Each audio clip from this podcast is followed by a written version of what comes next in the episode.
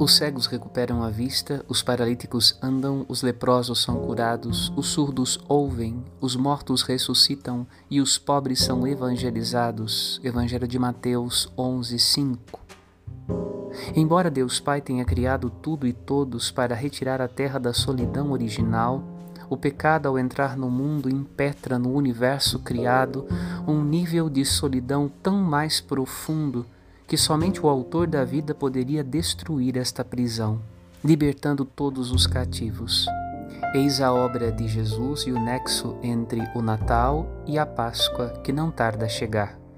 Em meio às tristezas desta vida gerados na solidão do pecado original, somos visitados por Deus em seu Filho e convidados a redescobrir a alegria da partilha superabundante que Deus fez conosco de sua vida, e ainda a partilhar o que recebemos de Deus com a esperança de que todos os povos possam ver a sua glória e se alegrar conosco. Meditemos. Padre Rodolfo.